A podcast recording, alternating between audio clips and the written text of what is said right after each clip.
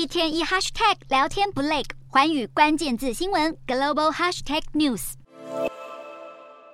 随着美国每周原油数据带来利多，能源股强涨，特斯拉油轮股也走强，提振了小飞型类股。然而，半导体类股方面，美国传出即将再祭出人工智慧晶片出口禁令，抑制了科技股涨势。加上由于美国联准会主席鲍尔坚称升息周期尚未结束，美股四大指数多数收跌，道琼指数微跌七十四点零八点，收三万三千八百五十二点六六点；纳斯达克小涨三十六点零八点，收一万三千五百九十一点七五点；标普五百小跌一点五五点，收四千三百七十六点八六点，非半指数下挫三十二点九三点，收三千六百零九点四八点。欧洲股市方面，美国经济数据表现强劲，缓解了市场对于经济大幅放缓的担忧。欧洲三大股市全数收红，英国股市小升三十九点零三点，收七千五百点四九点；德国股市上涨一百零二点一四点，收一万五千九百四十九点零零点；法国股市扬升七十点七四点，收七千两百八十六点三二点。以上就是今天的欧美股动态。